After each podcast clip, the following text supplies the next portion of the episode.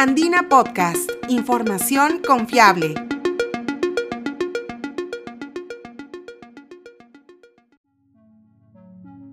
Bienvenidos, soy Ítalo Vergara, periodista de la agencia Andina. Perú es uno de los países con mayor biodiversidad en el mundo, según numerosas organizaciones internacionales, como el Programa de las Naciones Unidas para el Desarrollo. A nivel mundial nos destacamos por nuestra amplia variedad de especies, tanto de flora como de fauna.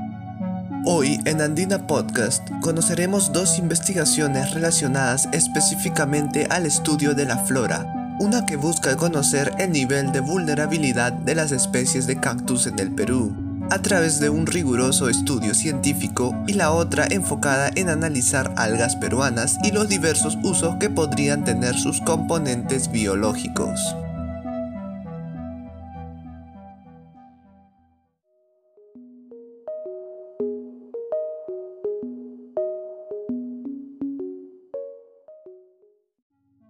La doctora Mónica Aracaki, investigadora del Museo de Historia Natural de la Universidad Nacional Mayor de San Marcos, se encuentra realizando un estudio sobre los cactus del Perú para identificar las especies de este vegetal en peligro de extinción o en situación vulnerable.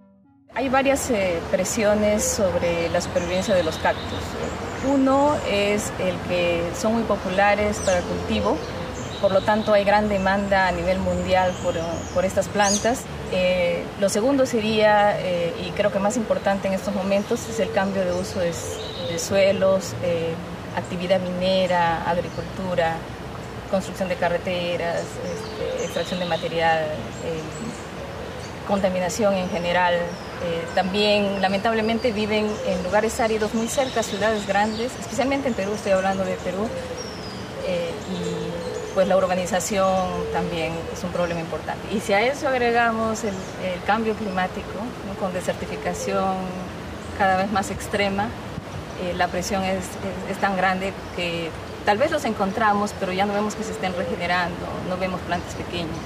La doctora Arakaki revela que actualmente en Perú hay más de 250 especies de cactus, de las cuales el 12% son endémicas de nuestro país, es decir que solo se encuentran aquí y no en otros territorios. Además, advierte que la conservación de 8 especies dentro de este porcentaje están en situación crítica o vulnerable. Es importante mencionar que los cactus sirven para mantener el equilibrio ecológico, según comenta Carlos Alberto Jiménez López, investigador de posgrado, miembro también del equipo de trabajo. El cactus en sí es como una especie de oasis en un desierto, para comenzar, ¿no? ¿Por, qué? Porque sirve de sombra, sirve de alimento para muchas especies. Cuando estas plantas florecen, vienen muchos polinizadores, ¿no? Y se alimentan de esa miel, de ese polen. Y también incluso reptiles vienen y comen las hojas, comen, bueno, los pétalos de las flores, ¿no?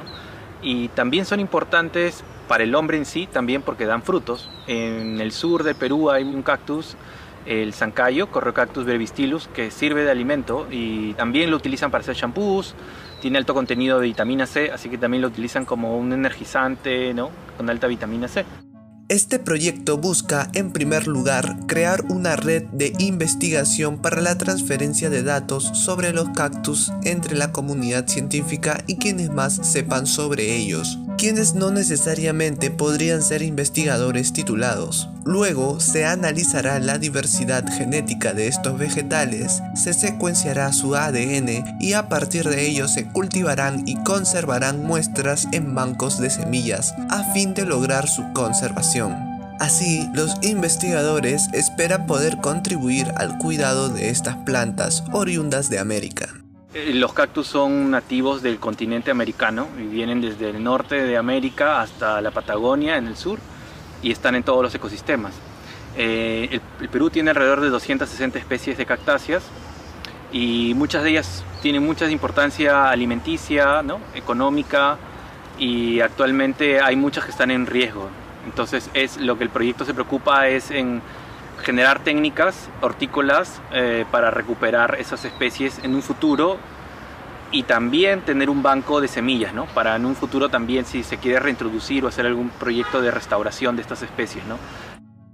Por otra parte, para contribuir con el sector agroindustrial, la Universidad Nacional de Ingeniería desarrolla una investigación que consiste en la elaboración de bioplásticos a partir de macroalgas de la costa peruana para ser utilizados en la conservación de alimentos. La doctora en química Ana Cecilia Valderrama Negrón, investigadora principal del proyecto, indica que esta propuesta emplea el alginato de sodio, una molécula procedente de las macroalgas pardas, extraída de los puertos de Marcona, Paracas y La Punta, en la costa peruana, para elaborar un recubrimiento protector que evite la oxidación, maduramiento inmediato y así mejorar la calidad de los alimentos para la exportación. Nuestro proyecto consiste en extraer un eh, alginato, que es una molécula gigante que encontramos en las algas, para darle una aplicación. En este caso va a consistir en generar unos sprays protectores o fins protectores para alimentos, con la finalidad de evitar la oxidación, evitar el maduramiento inmediato y también, bueno, claro, para mejorar estos productos para la exportación y puedan cumplir con los requisitos que se requiere tanto a nivel nacional como a nivel internacional. La doctora Valderrama comenta que para extraer el alginato de las algas se aplicarán solventes especiales. Es importante señalar que el alginato de sodio es un derivado del ácido algínico, un polisacárido que se extrae de algas marinas y se compone principalmente de sal sódica. Tiene la facultad de ser muy versátil y se destina para diversos usos, además de ser biodegradable. El alginato es, imaginemos una cadena una cadenita, estas que usamos nosotros, que tiene muchos eslaboncitos y estos eslabones, en este caso, pues son moléculas químicas que se repiten muchísimas veces. ¿no?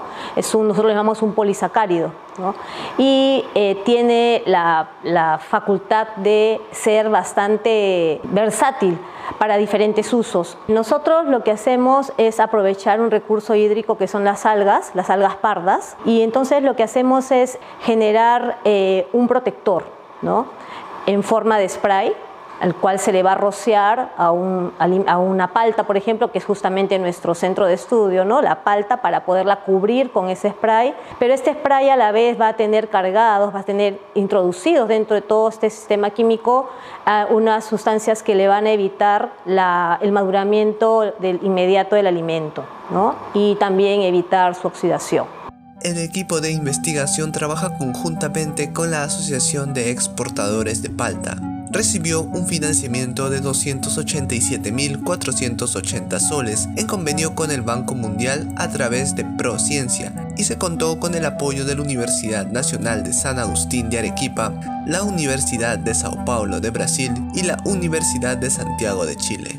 Nosotros estamos justamente en este proyecto eh, desarrollando el, tanto el spray como los biofilms que van a cubrir justamente las paltas. Estamos justamente en un plan piloto. Este proyecto tiene tres etapas. El primero ha sido la extracción de las algas del mar peruano, estudiar la estructura química del alginato que está en estos diferentes algas que son diferentes especies que hemos encontrado en el mar peruano y luego vamos pasando ya al proceso de la producción del, spray o del film. Y la tercera etapa consiste ya en la aplicación de un plan piloto para poder ver cómo, si tienen efectividad contra este problema de el ennegrecimiento que tienen las paltas eh, con el tiempo. Entonces, agregándole algunos agentes antioxidantes, ¿no? Eh, algunos agentes que evitan la maduración temprana. Estas investigaciones se suman a otras en curso que vienen siendo desarrolladas durante la pandemia del COVID-19, como la de Health Recover y la del armazón portátil, dispositivos orientados a mejorar la atención de manera remota y de los que puedes enterarte en nuestra sección de podcast.